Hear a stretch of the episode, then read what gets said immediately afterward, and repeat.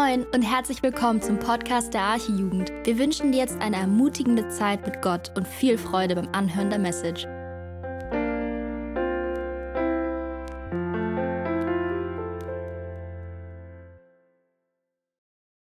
Hallo, äh, ich lese heute den Predigttext. Ähm, ja, also ihr könnt die Bibeln aufmachen und äh, ich lese Johannes 10, Vers 19 bis 30. Wegen dieser Worte entstand wieder eine Zwietracht unter den Juden. Viele von ihnen sagten, er hat einen Dämon und ist von Sinn. Was hört ihr ihm zu? Die anderen sagten, das sind nicht Worte eines Besessenen. Kann ein Dämon etwa die Augen der Blinden öffnen? Es war gerade das Fest der Tempelweihe in Jerusalem und es war Winter. Und Jesus ging im Tempel in der Halle Salomons umher. Da umgingen ihn die Juden und sagten zu ihm, wie lange hältst du uns noch im Unwissen? Bist du der Christus? Dann sag es uns frei heraus. Jesus antwortete ihm, ihnen, ich habe es euch gesagt und ihr glaubt es nicht.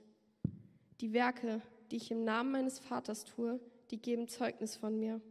Aber ihr glaubt nicht, weil ihr nicht zu meinen Schafen gehört, wie ich euch gesagt habe. Meine Schafe hören meine Stimme und ich kenne sie und sie folgen mir und ich gebe ihnen ewiges Leben und sie werden niemals umkommen und niemand wird sie aus meiner Hand reißen.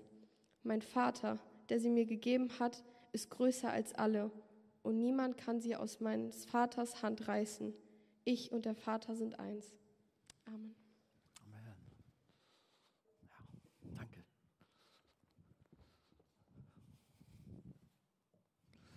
Ja, danke, Raquel. Hallo zusammen, schön, dass ihr da seid. Ich begrüße auch alle unsere lieben Freunde, die uns zuschauen, irgendwo von da draußen. Gott segne auch euch. Geht weiter in unserer Serie durchs Johannesevangelium, Kapitel 10. Text haben wir gehört. Ich weiß gar nicht, ich habe euch von der Technik so ein bisschen was geschickt. Ist es angekommen? Hat es geklappt? Sonst könnt ihr auch zwischendurch die Dinge anblenden, wenn es denn klappt. Sonst, wir schauen mal. Einmal gerettet, immer gerettet. Das ist so ein Reizwort. Das ist etwas, was elektrisiert, was Theologen teilweise auf die Palme bringt. Also ich kann mir vorstellen, was ich heute Abend hier sagen werde, da werde ich bei einigen abgestempelt als ein ganz übler Irrlehrer. Andere, die werden mich feiern, werden Halleluja rufen, werden sagen, preach it, Andi, ja, mehr so in dieser Richtung. Das ist so ein Thema, das polarisiert. Einmal gerettet, immer gerettet, einmal gerettet, noch gar nicht gerettet, einmal gerettet, ein Leben voller Zweifel und großen Fragezeichen. Wie ist das mit dem Thema Heilsgewissheit? Eine ganz wichtige Frage, eine entscheidende Frage für uns. Als wiedergeborene Kinder Gottes sollten wir Heilsgewissheit haben. Können wir sie haben? Bist du sicher, dass du in den Himmel kommst. Nun haben wir ja gerade Karneval in diesen Tagen. Ich komme selber übrigens aus dem Rheinland ursprünglich. Und äh, da war so ein, so ein großes Lied. Wir kommen alle, alle in den Himmel, weil wir so brav sind. Menschen glauben das. Wir kommen alle, alle in den Himmel. Aber die Bibel macht uns deutlich, nein, wir kommen nur in den Himmel durch Jesus Christus, durch den Glauben an ihn. Sonst kommen wir nicht in den Himmel. Er ist der Weg, die Wahrheit und das Leben. Niemand kommt zum Vater, denn durch mich, sagt Jesus. Ja, wie ist es mit dem Thema Heilsgewissheit? Einige sagen, naja, wenn ich immer alles richtig mache und gehorsam nach den Geboten Gottes leben, dann werde ich doch in den Himmel kommen. Und oftmals sind es gerade solche, vielleicht auch aus sehr konservativen, aus gesetzlichen Gemeinden, ja, die auch in Gesetzlichkeit fallen und meinen, dass so ihre Leistung, ihre Anstrengung ausreicht. Problem ist nur, wir sind nicht sündlos. Wir versagen immer mal. Wir werden feststellen müssen, dass wir, ja, auch wenn wir meinen, okay, es sind keine großen Sachen, aber auch wenn es kleine sind, sie trennen uns von Gott und da ist Sünde. Wir werden nicht perfekt sein, also wird es nicht reichen. Dann gibt es nicht wenige Christen, die sagen, nein, es gibt keine Heilsgewissheit, das kann man gar nicht haben. Die Begründung ist, ja, woher soll ich denn das überhaupt wissen? Das ist mir mit mir selber viel zu unsicher Und äh, ich kann für mich selber keine Garantie abgeben. Ja, das kann man auch nicht. Muss man auch gar nicht. Denn wir werden nicht gerettet aufgrund unserer eigenen Anstrengung und Leistung, dem Halten von Gesetzen, sondern allein aufgrund dessen, was Jesus für uns getan hat. Jesus ist der Schlüssel für das Thema Heilsgewissheit. Er hat am Kreuz alles getan. Und durch den Glauben an Jesus Christus sind wir gerettet, haben wir Heilsgewissheit, dürfen wir das haben. Nicht, was wir getan haben, sondern was er getan hat. Nur sein Erlösungswerk am Kreuz gibt mir die Garantie, in den Himmel zu kommen. Das heißt, Heilsgewissheit ist auch nicht irgendwie ein Bauchgefühl. Gibt so manche, die fühlen sich mal ganz gut, dann sind sie richtig so mit Halleluja und so drauf. Ja, wir kommen auf jeden Fall in den Himmel. Und dann haben sie vielleicht so eine gerade so eine Phase, wo die Gefühle nicht so da sind und haben sie ständig Zweifel, sind ganz unruhig, ob es dann auch reichen wird und was ist, wenn Jesus jetzt gerade wiederkommt oder sie abruft dann habe ich womöglich ein Problem, da werde ich nicht dabei sein oder die Himmelstür wird für mich verschlossen sein. Also es hängt nicht vom Gefühl ab, sondern es hängt von dem ab, was Gott uns in seinem Wort sagt, was er uns da versprochen hat. Wir müssen da nur natürlich reinschauen und natürlich dem auch vertrauen. Und dieses Thema ist so wichtig, weil so viele Christen unter einem immensen Druck stehen, weil sie immer doch so diese Sorge haben, was ist, wie ich gerade schon sagte, wenn es nicht reicht. Gerade wenn man Leute am Sterbebett dann auch hat. 40 Jahre im Glauben gestanden, eifrig mit Jesus unterwegs. Aber dann sind plötzlich Anfechtungen da und Gedanken, ja, weiß ich nicht, ob es denn auch klappt. Es ist also ganz wichtig, hier diese Sicherheit zu haben. Der Himmel ist uns zu 100 Prozent sicher. Das heißt, ich kann euch schon mal vorab so eine Art Merksatz geben. Wiedergeborene Christen haben das ewige Leben und können niemals verloren gehen, da der dreieinige Gott persönlich ihr Heil garantiert. Gerade unser Text, der macht das deutlich. Wir werden da gleich mal so richtig durchgehen. Und wenn das kein Grund zur Freude ist, dass wir ein garantiertes Heil haben, dann weiß ich auch nicht. Das ist manchmal auch die Not der Christen, weshalb sie so traurig, so depressiv durch die Gegend laufen, weil ihnen diese Heilsfreude fehlt. Aber wenn du weißt, ja, ich werde ganz sicher 100% das Ziel erreichen bei Jesus im Himmel sein, hey Mann, das muss man doch auch sehen können bei dir. Guck mal, da haben wir den Text, äh, um den es ums, ja gut, vielleicht äh, so ab Vers 27, da konzentrieren wir uns gleich drauf. Aber gut, wir gehen mal erstmal so durch. Punkt eins, was mir ganz wichtig ist, welche Stimme hörst du und wem folgst du? Wir befinden uns ja hier in so einem Gespräch von Jesus mit den Pharisäern. Das ist diese strenge gesetzliche, geistliche Elite, die ja der Meinung war, sich über Werke und Leistung ihren Platz im Himmel sichern zu können, sich auf etwas auf ihre jüdische Abstammung einbildeten und sie glaubten natürlich nicht an Jesus als den Messias, sondern für sie war er ein abgedrehter, ein verdrückter, ein verrückter Lehrer. Äh, ja, der hat so einige Sachen rausgehauen. Klar, sie fordern ihn heraus. Nun sag, wer bist du? Erzähl's doch. Ja, aber ich hab's euch doch gesagt, sagt er. Ja, als er sich ihnen als guter Hirte vorstellt, wir haben da letztes Mal schon drüber gehört, und herausstellt, dass er eins mit dem Vater ist, da stempeln sie ihn dann auch hier als besessen ab. Jesus, du bist ein Besessener, ein Dämon muss dich ergriffen haben.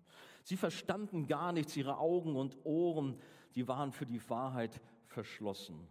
Und Jesus macht deutlich in Vers 26, ihr glaubt nicht, denn ihr seid nicht von meinen Schafen. Alle, die nicht an Jesus glauben, gehören nicht zu seinen Schafen. Das ist eigentlich das, was wir hier schon festhalten dürfen. Und dann sagt er aber, meine Schafe, sagt er zu diesen Pharisäern dort, meine Schafe, die hören nämlich meine Stimme und ich kenne sie und sie folgen mir nach. Und wie auch schon in den vergangenen Jugendgottesdiensten angesprochen, ist das der entscheidende Punkt. Kannst du dich mit Recht als ein Schaf Gottes bezeichnen? Sitzt du hier und sagst, ja, ich gehöre dazu. Der eine ist mehr so ein Lämmchen, der nächste schon ein Schaf schärfer, äh, älter, jünger. Ja, wir sind alle scharf. Nein, aber wir dürfen Schafe des göttlichen Hirten sein. Hast du ihm dein Leben anvertraut? Ist er wirklich dein Herr und Retter? Ist dein Herz von ihm erneuert worden. Das ist nämlich der Punkt. Erst wenn wir diese innere Neuschöpfung, die Bibel spricht von Wiedergeburt, dass unsere alte Natur von uns genommen wurde, das heißt, sie ist schon noch da, wir haben eine neue bekommen, aber wir dürfen jetzt Jesus nachfolgen und diese neue Natur, die regiert, regiert in unserem Leben, ein Werk des Heiligen Geistes ist es, diese Neuschöpfung. Erst wenn, die, wenn du die erlebt hast, dann kannst du auch sagen, ich bin ein Schaf Gottes. Wenn dir vergeben worden ist, wenn deine Sünde von Jesus am Kreuz getragen wurde, wenn du das alles weißt, ja, ich bin gerettet, dann darfst du dich mit Recht zu einem Schaf Christi Gottes auch nennen. Ansonsten fürchte ich, ist vielleicht auch heute Abend hier manch einer dabei, der läuft nur so mit. Der weiß zwar, wie man sich verhält, man kann gut christlich tun, sogar in einer Freikirche die Hände emporheben, wenn es gerade angebracht ist okay, wenn du jetzt hier sitzt mit Hände hoch, dann weiß man, irgendwie hat er das jetzt nicht verstanden. Jetzt ist gerade die Lobpreiszeit zu Ende vielleicht oder so. Ne? Aber man weiß manchmal sehr gut, wie man sich verhalten muss, aber gehört doch nicht wirklich dazu, ist nur ein Mitläufer. Leider gibt es sehr viele Jesus-Fans, aber ja, doch nicht so die richtigen, echten Nachfolger. Was hörst du? Ich habe mal hier, man, das habt ihr fast alle in der Tasche, hier so, so Kopfhörer und so, ne? Das heißt, lass sie jetzt weg, die kriege ich da gar nicht rein. Ähm, wir haben die ständig in unseren Ohren drin, unsere Kopfhörer. Was nimmst du auf? Naja, ich höre die Predigten aus der Arche natürlich rauf und runter. Okay, super. Nächster Punkt. Nein, mal ehrlich, da ist ja auch so viel, mit dem wir uns beschäftigen. Da sind so viele Stimmen unserer Zeit, so viel dringt an unser Ohr, so viel beeinflusst uns. Aber was nehmen wir auf? Ich meine jetzt nicht welchen Musikstil, ähm, welches Video oder so, sondern es geht um die Inhalte. Wir merken, wie der antigöttliche Zeitgeist massiv Einfluss nimmt, auch in den christlichen Gemeinden. Was das Thema Unmoral Moral angeht, äh, die ganze Sache mit Ehe, Familie, Mann, Frau, Gender und ach Mann, man kann ein ganzes Fass aufmachen. Aber wir merken, wie das Wort Gottes untergraben wird, wie alles auf den Kopf gestellt wird und wie auch viele Christen auf diesen Zeitgeist drauf reinfallen. Wo hörst du hin? Wem leist du dein Ohr? Klar, wir sind mit beiden Beinen hier in dieser Gesellschaft. Ja, wir können uns nicht hier rausbeamen, sondern wir gehören noch dazu. Deswegen nimmt man halt so einiges auf. Aber dennoch kannst du dich auch von diesen negativen Einflüssen auch entfernen, kannst dich entscheiden, kannst Position beziehen und sollst es auch. Wer wirklich zu Jesus gehört, der folgt christlichen Werten, der liebt die Maßstäbe der Heiligen Schrift und hasst die Sünde. Jesus sagt, er kennt seine Schafe. Ja, er kennt sie sogar persönlich bei Namen. Wenn du ein Schaf Gottes bist, dann kennt Gott dich ganz genau. Er kennt deinen Namen. Ihr kennt bestimmt diesen ganz berühmten äh, Bibelvers aus Jesaja 43, Vers 1. Es steht, fürchte dich nicht, denn ich habe dich erlöst. Ich habe dich bei deinem Namen gerufen du bist mein. Jesse, Kevin, setz deinen Namen ein. Jesus hat dich gerufen und du bist sein Schaf, du gehörst zu ihm. Ist es so? Bist du dir dessen sicher? An dieser Stelle nehme ich doch eine ernste Mahnung an solche, die nur halbherzig dabei sind, die nur den Schein eines Nachfolgers haben, aber letztlich doch ihr eigenes Leben der Sünde führen. Ja, ich sagte gerade schon, man kann gut so wie ein Chamäleon am Wochenende so einen auf Christ machen und in der Woche ist man ganz anders. Da taucht man ab von seinem Christsein und lebt das Leben der Welt. Jesus hat sehr ernste Worte. In Matthäus 7 nämlich, ab Vers 21, ich lese mal aus der neuen Genfer, da sagt Jesus, nicht jeder, der zu mir sagt, Herr, Herr, wird ins Himmelreich kommen, sondern nur der, der den Willen meines Vaters im Himmel tut. Viele werden an jenem Tag zu mir sagen, Herr, Herr, haben wir nicht in deinem Namen prophetisch geredet, in deinem Namen Dämonen ausgetrieben, in deinem Namen viele Wunder getan? Hey, das ist eine ganz schöne Nummer, was hier Jesus raushaut. Und dann werde ich zu ihnen sagen, sagt Jesus, ich habe euch nie gekannt Geht weg von mir, ihr mit eurem gesetzlosen Treiben. Das wird ein ganz, ganz schrecklicher Moment sein für solche, die so irgendwie dabei waren und auch manches im Namen Jesus getan haben. Jesus sagt nicht, ja, ich kenne dich bei Namen, du gehörst zu mir, sondern er sagt, ich kenne dich nicht, weg von mir. Es geht also um Himmel und Hölle, um ewiges Leben oder ewige Verdammnis auch bei dieser gesamten Thematik. Und deshalb lade ich dich auch heute Abend hier in der Halle ein, aber auch draußen, der du uns zuschaust, ordne dein Leben da, wo es dran ist. Mach nicht so weiter, wenn du merkst, du brauchst eine Veränderung, du brauchst Gott, du brauchst Jesus in deinem Leben. Wende dich heute Abend zu ihm und bitte um Vergebung von falschen Wegen, von Sünden korrigiere das und folge dem guten Hirten nach. Bitte ihn, dass er dich annimmt. Aber wenn du Jesus erlebt hast, dann haben wir eine Garantie, dass wir auch wirklich das Ziel erreichen. Wir haben in unserem Text eine fünffache Sicherheitsgarantie, nenne ich das mal so. Jesus gibt uns fünf Punkte hier und eigentlich würde ja nur einer reichen, denn wenn Jesus sagen würde, ey, es ist ganz sicher, dass ihr den Himmel erreicht. Sage ich euch so. Aber hier in diesem Text alleine finden wir fünfmal so eine Art, wie ich es jetzt hier genannt habe, Sicherheitsgarantie. Fünf kann man sich immer gut merken. Also in Zukunft, wenn du abklatscht, erinnere dich, unser Heil ist sicher in Christus. Wenn du dem anderen zuwinkst, preis dem Herrn. Wir werden das Ziel erreichen, auch wenn Herausforderungen da sind. Unser Herr ist Sieger. Er ist da. Er bringt uns durch. Erinner dich daran. Aber schauen wir uns die einzelnen Punkte an. Das erste, eigentlich gerade schon so ein bisschen erwähnt, Jesus kennt uns. Jesus sagt, meine Schafe hören meine Stimme und ich kenne sie und sie folgen mir nach. Dass Jesus seine Schafe kennt, das heißt nicht, dass er passiv zuschaut und guckt, was passiert und wer so gnädig ist und sich ihm anschließt und gemäß seiner freien Willensentscheidung zur göttlichen Herde dazustößt. Nein, Jesus selber bestimmt, wer zu seiner Herde gehört. Er sagt nicht, ihr habt mich erwählt, sondern ich habe euch erwählt.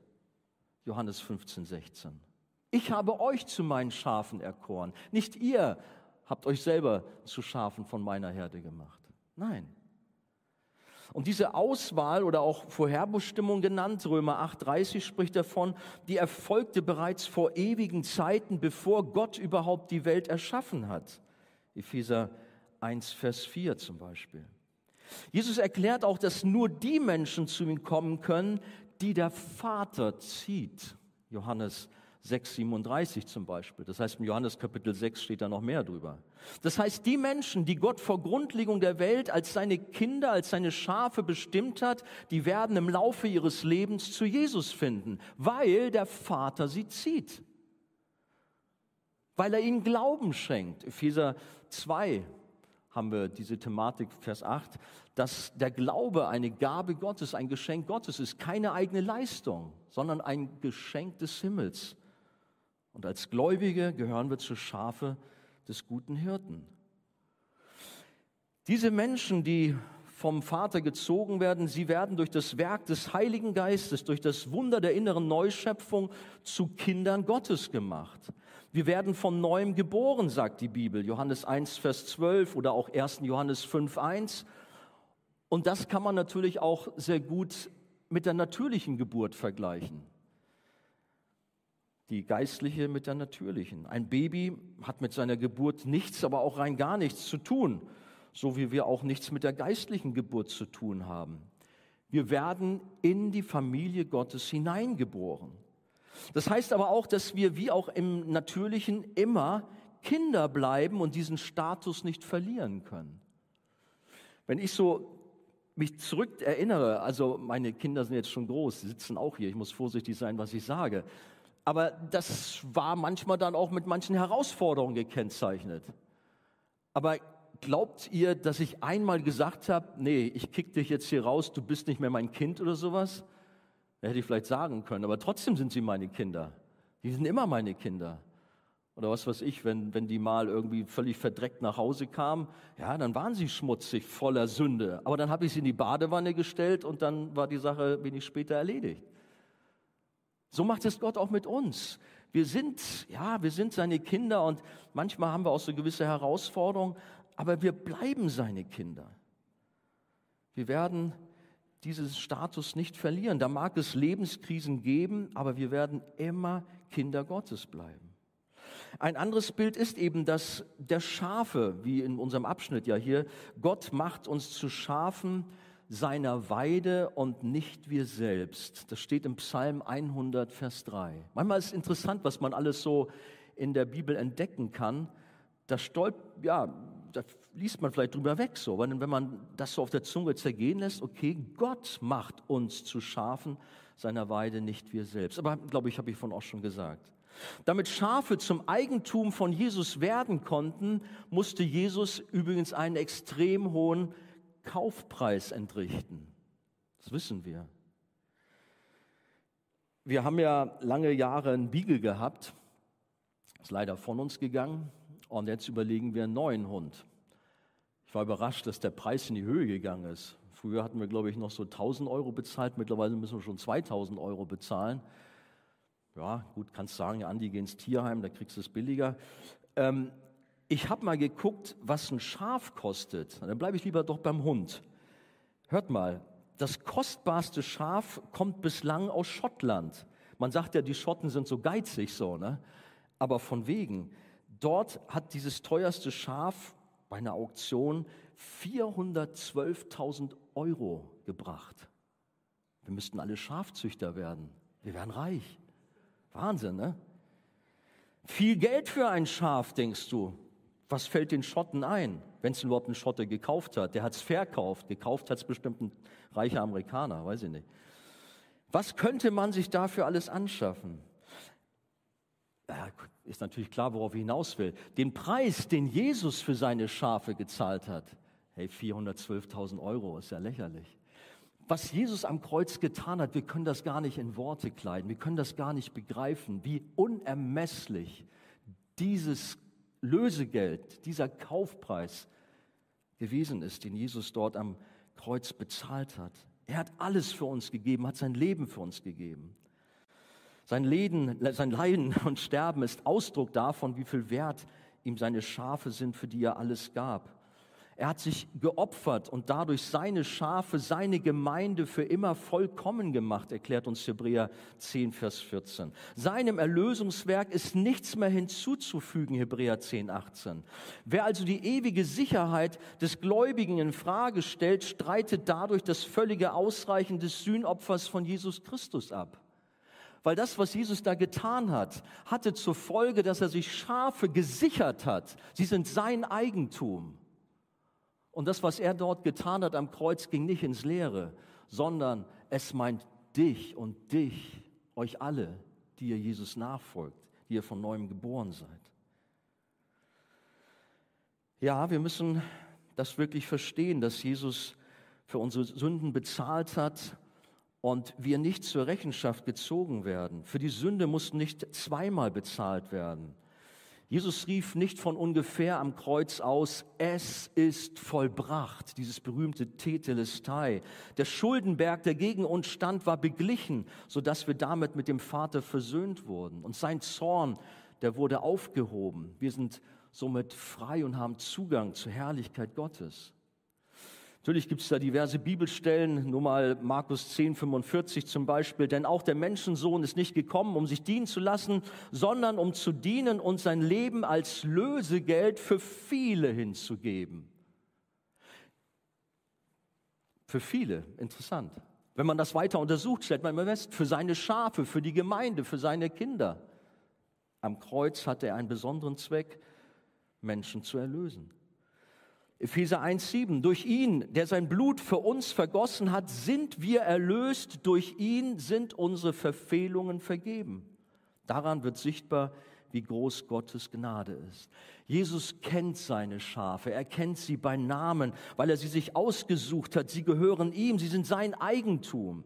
Und so wie wir auch für unser Eigentum sorgen und darauf aufpassen, dein Laptop, dein Handy, dein Auto, was weiß ich, deine wunderbaren, wichtigen materiellen Sachen. Du passt sehr genau drauf auf. Das verleihst du nicht irgendwie, sondern du sicherst dir das. Wie viel mehr können wir sicher sein, dass unser göttlicher Hirte auf seine Schafe aufpasst? Dass ihm dieses Eigentum niemand mehr streitig macht, niemand mehr wegnimmt. Er bewahrt es. Und wenn sich ein Schaf doch mal verlaufen sollte und von der Herde abkommt, so erinnert uns Lukas Kapitel 15, Verse 1 bis 7 dazu, dass Jesus dann die Herde verlässt und diesem einzelnen Schaf nachgeht und in seiner Liebe es zurückholt. Und da gibt es so schöne Bilder, wenn er, der Hirte, so ein Lämmchen oben über seine Schultern legt, es vielleicht vorher aus einem Dickicht herausgeholt hat und jetzt nach Hause trägt.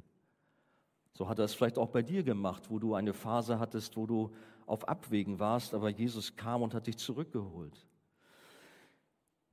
Jesus kennt uns, die erste Garantie, das war ein bisschen länger. Das zweite, Jesus gibt uns das ewige Leben. Die zweite Zusicherung, Jesus sagt, und ich gebe ihnen ewiges Leben. Was ist ewiges Leben? Ewiges Leben. Und nicht irgendwie nur so ein bisschen, so, ja, ein halbes Leben oder also ewiges Leben ist ewiges Leben. Das ist so eine kurze Aussage, die man schnell überliest oder noch schlimmer sich der Tragweite dieser Worte gar nicht bewusst ist. Jesus verspricht uns schon hier und jetzt auf der Erde das ewige Leben. Wenn du zu ihm gehörst, dann hast du jetzt das ewige Leben. Du wirst es nicht irgendwann bekommen im Himmel, wenn du alles richtig gemacht hast, sondern du hast es jetzt. Johannes 3, 36. Wer an den Sohn glaubt, der hat ewiges Leben. Johannes 6, 47. Wahrlich, wahrlich, sagt Jesus, das ist diese berühmte Bekräftigung, sodass es ganz sicher ist. Ich sage euch, wer an mich glaubt, der hat ewiges Leben, da auch. 1. Johannes 5, 13. Wer den Sohn hat, der hat da steht nur erstmal das Leben. Wer den Sohn Gottes nicht hat, der hat das Leben nicht. Dies habe ich euch geschrieben, die ihr glaubt an den Namen des Sohnes Gottes, damit ihr wisst, dass ihr ewiges Leben habt. Und damit ihr an den Namen des Sohnes Gottes glaubt. Das sind nur so ganz kleine Auszüge. Ihr wisst selber, wie viele Bibelstände in dieser Richtung das gibt. Ich sag mal, sind das leere Versprechungen von unserem lebendigen Gott? Ist das eine hohle Phrase von ihm? Meint er das nicht so? Hey, das ist das Wort Gottes, das ist die Wahrheit. Was Jesus uns zusagt, das hält er gewiss. Es geht um ewiges Leben und nicht irgendwie um ein begrenztes Leben oder solange es gut geht, du keinen Fehler machst. Ewig ist ewig und nicht nur eine lange Zeit und Gott selbst sorgt dafür, dass du dran bleibst und trotz vieler Fehler in jedem Fall das Ziel, den Himmel erreichst. Jesus hat es versprochen. Dritte Garantie, Jesus garantiert uns ewige Sicherheit. Wie sagt er hier? Guck in den Text rein. Er sagt, und sie werden in Ewigkeit nicht verloren gehen. Also nicht nur damit genug, dass Jesus uns das ewige Leben verspricht, sondern er garantiert im nächsten Satz, dass wir als seine Kinder niemals mehr verloren gehen können. Es war die göttliche Mission, der Rettungsplan für die Auserwählten und der wird garantiert umgesetzt. Wir alle kennen den berühmtesten Satz der Bibel aus Johannes 3:16, denn so sehr hat Gott die Welt geliebt, dass er seinen eingeborenen Sohn gab, damit jeder, der an ihn glaubt, was nicht verloren geht, sondern ewiges Leben hat. Ich bin christlich aufgewachsen. Mein Vater war Pastor. Ich war Teil einer sehr strengen gesetzlichen Gemeinde. Da ging es mehr um Äußerlichkeiten als um das Herz. Und so war, war mein christliches Leben sehr von Angst geprägt, dass ich immer dachte, ja, das wird irgendwie nicht reichen. Ich werde bei jeder Gelegenheit äh, irgendwie rausgekickt aus dem goldenen Buch oder aus der Nachfolge Christi oder was auch immer. Ich befand mich immer am Abgrund, denn was ist, wenn du einen ungeklärten Streit hast und dann bei einem Unfall stirbst oder wenn du einen schwachen Moment dir Bilder angeschaut hast, die man als Christ nicht angucken sollte und man stirbt dann an einem Herzinfarkt oder wenn du gerade irgendetwas tust, was Gott keine Ehre macht und Jesus kommt dann wieder oder eben du stirbst dann. Ja, was dann? Und nein, da war auch keine Zeit mehr, du konntest da nicht mehr um Vergebung bitten. Was ist dann? Ja, Pech gehabt, alles aus. Es war alles umsonst. Du wanderst direkt in die Hölle. Wer so denkt, dessen Nachfolge wird zu einem furchtbaren Krampf mit Höllenqualen und immensen Druck, ja nichts falsch zu machen. Und das war mein Leben. So habe ich mich gefreut in Christus. Das war keine Freude, es war furchtbar. Wie schon eingangs gesagt, wir können auf dieser Erde nicht sündlos leben. Wir können das nicht. Wer das behauptet, der betrügt sich selbst, erklärt uns 1. Johannes 1.8. Nein, wir können uns nicht auf uns selbst verlassen, sondern dürfen und müssen auf Jesus vertrauen, das, was er uns versprochen hat, dass das zu 100 Prozent gilt und dass er seine Zusagen und Berufung nicht zurücknimmt. Römer 11, 29. Ich bombardiere euch heute Abend mit vielen Bibelstellen, um das Ganze auch zu untermauern. Lest das nochmal in Ruhe durch. Oder Gott bewahrt uns bis ans Ende. 1. Petrus 1,5. Er gibt alles dran, um seine Kinder ans Ziel zu bringen. Ich weiß, Andi, da gibt es aber auch andere Bibelstellen. Natürlich, die kenne ich auch, bin ja nicht blöd. Hebräer Kapitel 6, Vers 4 und folgende wird immer wieder genannt. Vielleicht mit am bekanntesten, wo es so den Anschein hat, als können wiedergeborene Christen scheinbar doch das Heil verlieren. Das sind Warnungen, die ausgesprochen sind. Aber wenn man diesen Text auf der Zunge zergehen lässt und sich genau anschaut, erstmal steht da drin, dass die dort drunter fallen und Buße getan haben, dass die gar keinen Raum zu Buße haben. Also es ist also eigentlich eine ganz gruselige, gruselige Geschichte, die eigentlich nur für die Sünde gegen den Heiligen Geist gilt. Aber ansonsten sage ich euch, dass diese Passagen, die euch auch da vielleicht Kopf zerbrechen mögen, nicht für wiedergeborene Christen gelten, niemals, sondern für solche, die nur den Anschein hatten, dabei zu sein, die nur mitgelaufen sind. Oder eben, dass wir es so als Warnung verstehen dürfen. Wir haben einen anderen bekannten Abschnitt, Paulus drückt es an einer Stelle so aus, verwirklicht eure Rettung mit Furcht und Zittern. Kennt ihr alle, oder? Und ich kenne namhafte große Männer Gottes, die haben darauf ihre Predigt aufgebaut, haben aber nicht weitergelesen und haben einen Druck gemacht. Furcht und Zittern und hier und da und jetzt und wenn du nicht. Zeigefinger. Aber wie geht's weiter? Denn Gott ist es, der in euch sowohl das Wollen als auch das Vollbringen wirkt nach seinem Wohlgefallen. Ich meine, das ist eine wichtige Stelle, versteht es mich nicht falsch. Wir sollen in der Tat alles geben. Ich sage mal so, als hängt der Himmel von uns ab, dürfen dann aber doch entspannt sein in dem Wissen, dass Gott alles wirkt, dass Gott dafür sorgt, dass wir den Himmel erreichen. Stellen, die uns natürlich schon auch den Ernst der Lage vor Augen führen. Gleiches gilt für herausfordernde Bibelstellen, die mit ernsten Worten einem ermahnen, ein Leben als Überwinder zu führen und zum Beispiel auch Frucht zu bringen. Nein, wir brauchen daran nicht verzweifeln, sondern wir haben die Zusage von Gott, dass wir als Kinder Gottes Frucht bringen. Psalm 1 zum Beispiel spricht davon. Aber auch, wir kommen auch in der Johannesreihe, kommen wir noch drauf zu sprechen, genau auf diese Thematik. Oder eben das auch, ja, Überwinder, schaffe ich das denn auch? Werde ich als Überwinder reichen? Offenbarung, viele solcher Stellen. Wer überwindet, der wird dies und das. Ja, das schaffe ich nicht, ich halte nicht durch. Doch, du wirst.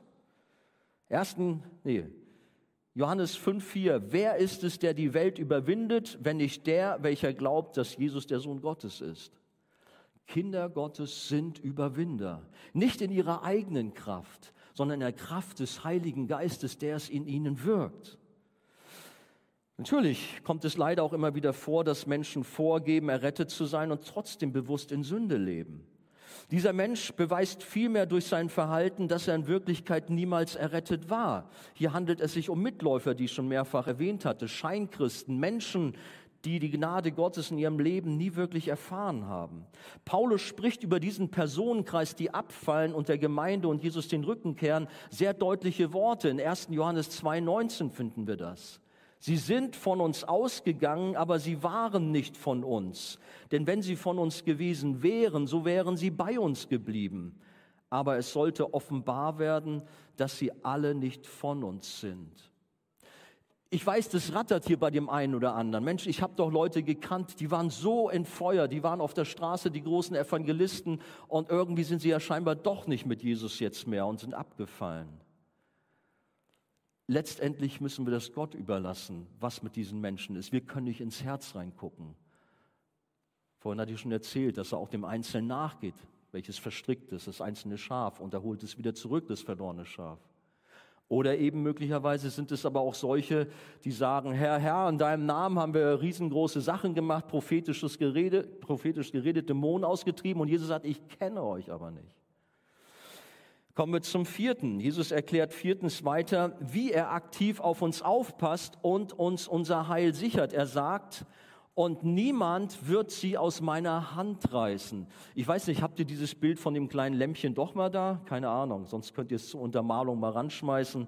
Ähm, muss auch nicht, wie auch immer, wenn ihr es habt. Kommt ja die Zeit, jetzt bald wieder Ostern, die Osterlämmer irgendwo auf dem Deich oder wo wir in der Lüneburger Heide. Die Bibel bringt uns ja diese Bilder nicht von ungefähr, sondern die stellt sie uns vor Augen, damit wir damit etwas richtig verstehen können. Und nun habt stell dir diesen guten Hirten vor, wie er dieses Lamm hier in seinem, wie sagt man, Gewandbauschat hier bei sich am Herzen trägt und wie er es festhält. Und wie schon gesagt, lässt sich ein guter Hirte auf keinen Fall sein Eigentum wegnehmen. Er wird notfalls darum kämpfen, haben wir letztes Mal von Max gehört, und wird sich gegen Wölfe, gegen Bären, Löwen zur Wehr setzen und ist bereit, sein Leben zu geben. Ist doch klar. Ist ein echter Hirte. Ja, da mögen alle möglichen Kräfte ihre Krallen ausstrecken und seien es sogar Teufel und Dämonen, aber nichts und niemand kann uns aus der starken Hand unseres Retters herauslösen und von ihm trennen. Paulus, der Apostel, hat selber manche Herausforderungen erlebt, aber er weiß auch sich selbst in Jesus geborgen. Im berühmten Kapitel 8 im Römerbrief schreibt er über die Zuversicht und Sicherheit der Auserwählten Gottes. Theologen wissen, das ist diese Ordo Salutis, diese, ach guck mal, da ist das Schäfchen. Schaut euch doch dieses süße Lämpchen mal an. Na, wenn der gute Hirte das so in seinem Arm hat und dann kommen jetzt irgendwelche Ganoven und wollen das ihm wegnehmen, glaubt ihr nicht, dass so ein richtiger Hirte, dass der nicht nur seinen Stock holt, na, weiß nicht, was er hat, der setzt alles dran, um sein Eigentum zu verteidigen. So was Süßes, das hilft mir dann auch, mich besser vorzustellen. Dass sie sagen, guck, Jesus, so hast du mich auch in deinem Arm und niemand kann mich da herauslösen. Paulus, Römer 8, er entfaltet das so richtig genial, wie wir gerettet werden, dass wir von Gott erkannt werden, dass wir erwählt werden, dass wir dann in der Zeit gerettet werden und auch letztendlich von ihm bis ans Ende bewahrt werden und das Ziel erreichen. Müsst ihr mal in Ruhe auf euch wirken lassen in Römer 8. Und danach schreibt er Folgendes, als er das so entfaltet hat, wie wir gerettet werden, wie diese Heilskette absolut sicher ist, dann schreibt er äh, ab Vers 31 Römer 8, was können wir jetzt noch sagen, nachdem wir uns das alles vor Augen gehalten haben? Und dann kommt dieser berühmte Satz, den wir oft aus dem Zusammenhang herausgreifen, Gott ist für uns. Wer kann uns da noch etwas anhaben?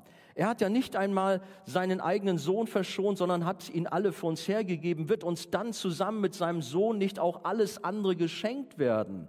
Wer wird es noch wagen, Anklage gegen die zu erheben, die Gott erwählt hat? Gott selbst erklärt sie ja für gerecht. Ist da noch jemand, der sie verurteilen könnte? Jesus Christus ist doch für sie gestorben. Mehr noch, er ist auferweckt worden und er sitzt an Gottes rechter Seite und tritt für uns ein. Was kann uns da noch von Christus und seiner Liebe trennen? Trennen. Not, Angst, Verfolgung, Hunger, Entbehrung, Lebensgefahr, das Schwert des Henkers.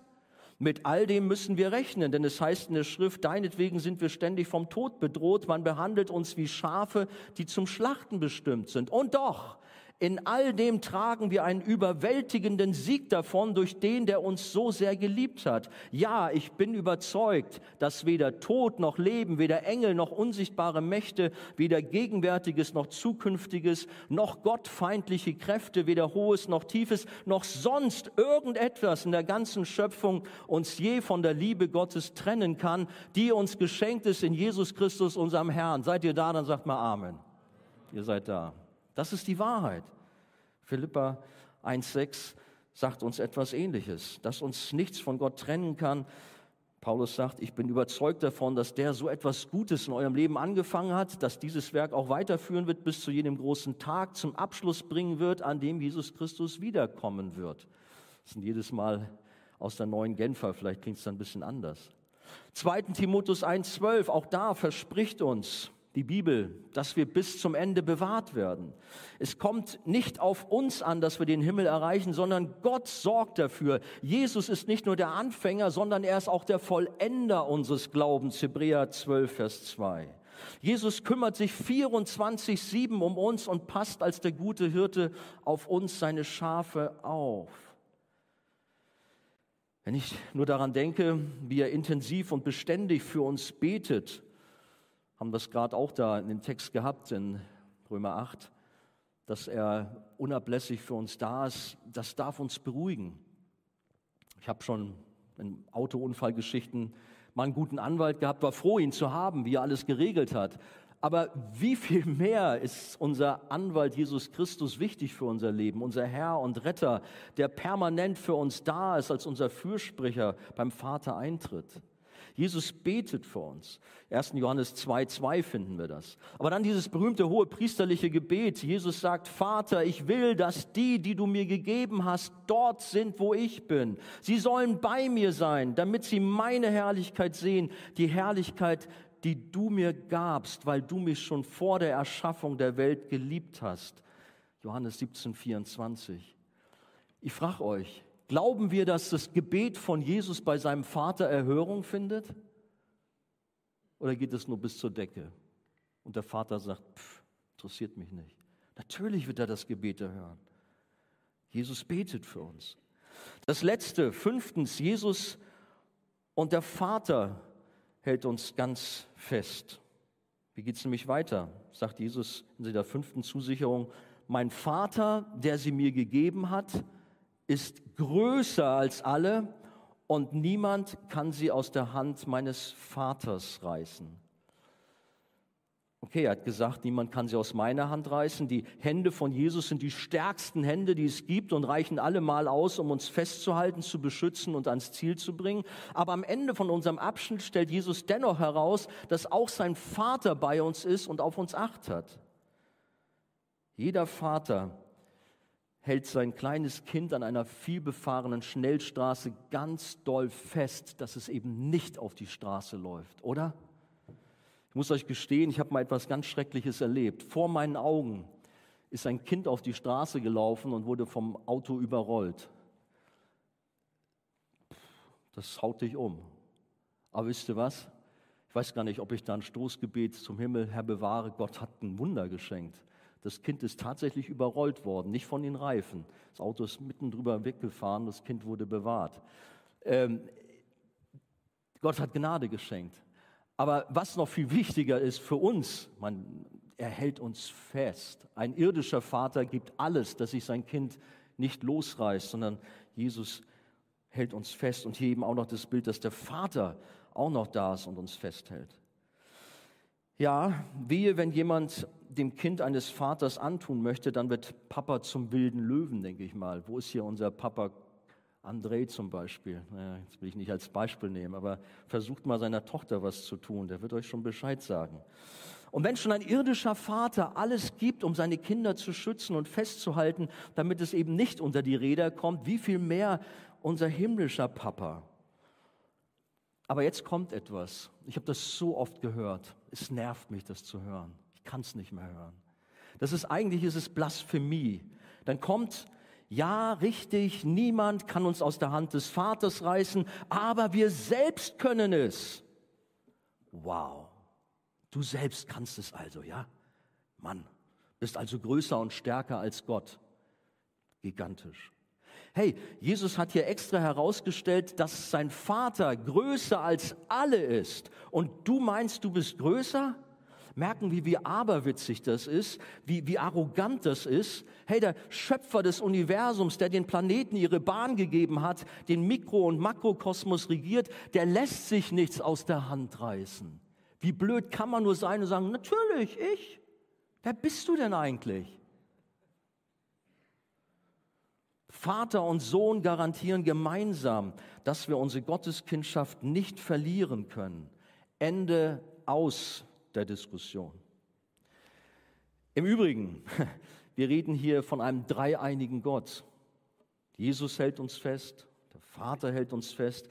Den Heiligen Geist dürfen wir auch nicht vergessen. Der kommt zwar jetzt so direkt nicht hier in unserem Text drin vor, aber wir haben natürlich im Gesamtkontext der Heiligen Schrift immer wieder auch Passagen, wo wir wissen, der Heilige Geist ist natürlich auch an der Arbeit bei den Kindern Gottes. Er beschützt sie. Hey, er hat sie versiegelt. Wie heißt es da in Epheser 4,30? Wir sind versiegelt bis zum Tag unserer Erlösung.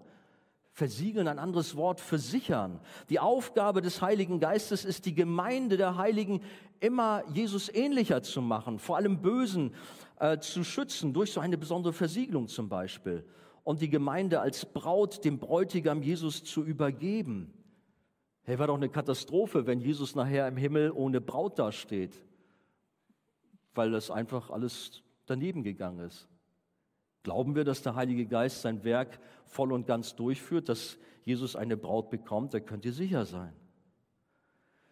Ja, dann gibt es natürlich, fiel mir dann auch an dieser Stelle auf, Christen, die sagen, ja, richtig, richtig, alles schön und gut, aber es gibt ja doch auch Leute, da heißt es doch in der Schrift, die sind aus der Gnade doch rausgefallen.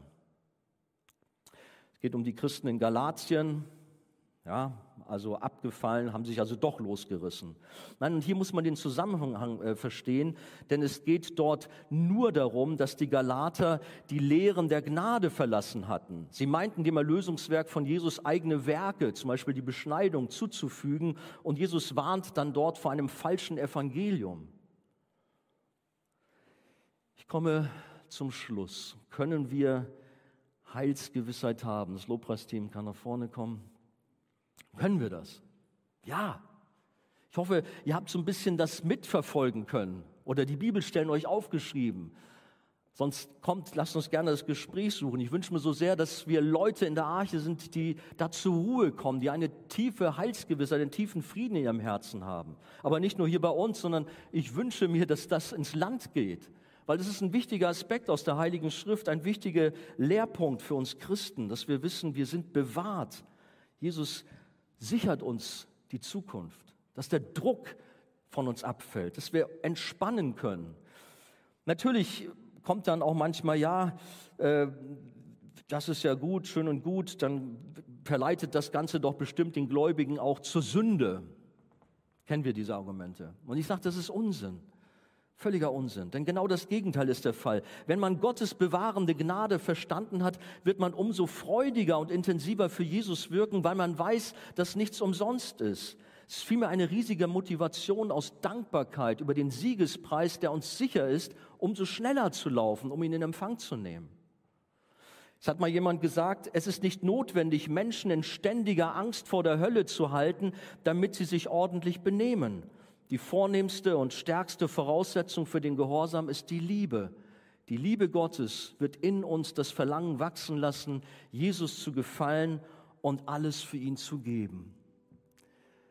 Es war in den Weihnachtstagen, ich glaube es war in New York, da war eine alte Dame voll beladen mit Weihnachtsgeschenken.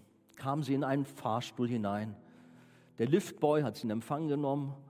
Sie stand dort, sie musste hoch, keine Ahnung, in das 60. Stockwerk, überall schwer beladen. Hat er zu ihr gesagt, ey, was machen Sie, liebe alte Dame? Sie sind im Fahrstuhl, der bringt Sie nach oben, Sie können die Sachen abstellen. Interessantes Bild für uns.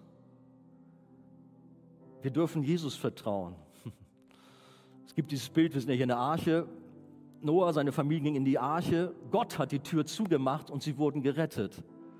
Wenn wir durch den Glauben in Jesus hineingehen, bringt Jesus uns nach oben. Du darfst dein Ballast abstellen, nicht denken, ich muss mich doch noch irgendwie bemühen, mich selber retten zu müssen. Jesus ist alleine derjenige, der uns rettet und nicht wir. Wir werden gerettet allein aus Gnade, allein durch den Glauben an Jesus Christus, ohne irgendein Werk von uns. Das sind nur Folgen unseres Glaubens, um zu zeigen, dass der Glaube echt ist. Ihr Lieben, dieses Thema ist so wichtig. Ich wünsche mir so sehr, dass Jesus uns da eine große Freude über die Rettung schenkt. Stehen wir doch auf zusammen und wir wollen gleich in den Lobpreis hineingehen, aber ich möchte auch an dieser Stelle auch beten, dass der Herr uns hier hilft. Jesus, du weißt, wie viele deiner Kinder auch so in Verdammnisängsten leben, so geplagt sind, voller Druck, voller Angst, ob es denn auch reicht, ob sie denn auch das Ziel erreichen können. Aber Herr, wir haben in deinem Wort, auch gerade in diesem Abschnitt, den wir heute Abend betrachtet haben, so eine starke Garantie, dass du selber als unser lebendiger Gott für uns sorgst, dass uns nichts geschehen kann, dass wir 100 Prozent den Himmel erreichen werden. Ja, du freust dich, einmal mit uns dieses große Hochzeitsfest zu haben. Jesus, wir haben ja jetzt bereits das ewige Leben. Jesus, danke, dass wir in dir geborgen sind. Und Herr, ich bitte dich für all diejenigen, die mit diesem Thema noch strugglen, dass du ihnen die Augen öffnest, dass sie doch in diese Heilsgewissheit hineinkommen, dass in ihrem Leben eine große Freude entsteht, eine Ruhe, ein Frieden in dir, dass sie deine Kinder für Zeit und Ewigkeit sind. Aber Herr, du siehst auch Menschen hier, die Fragen haben, weil sie eben noch nicht deine Schafe sind bitte dich, dass du auch heute Abend weiter zu ihnen redest, dass du die Herzen packst, dass heute Abend Menschen umkehren von falschen Wegen und dass sie zu dir als ihren guten Hirten kommen und erfahren, wie du sie in deine Arme nimmst, wie du ihnen neues Leben schenkst und sie zu Kindern Gottes werden. Jesus, wirke weiter jetzt an unseren Herzen. Schenke uns deinen Frieden, deine Freude. In Jesu Namen. Amen.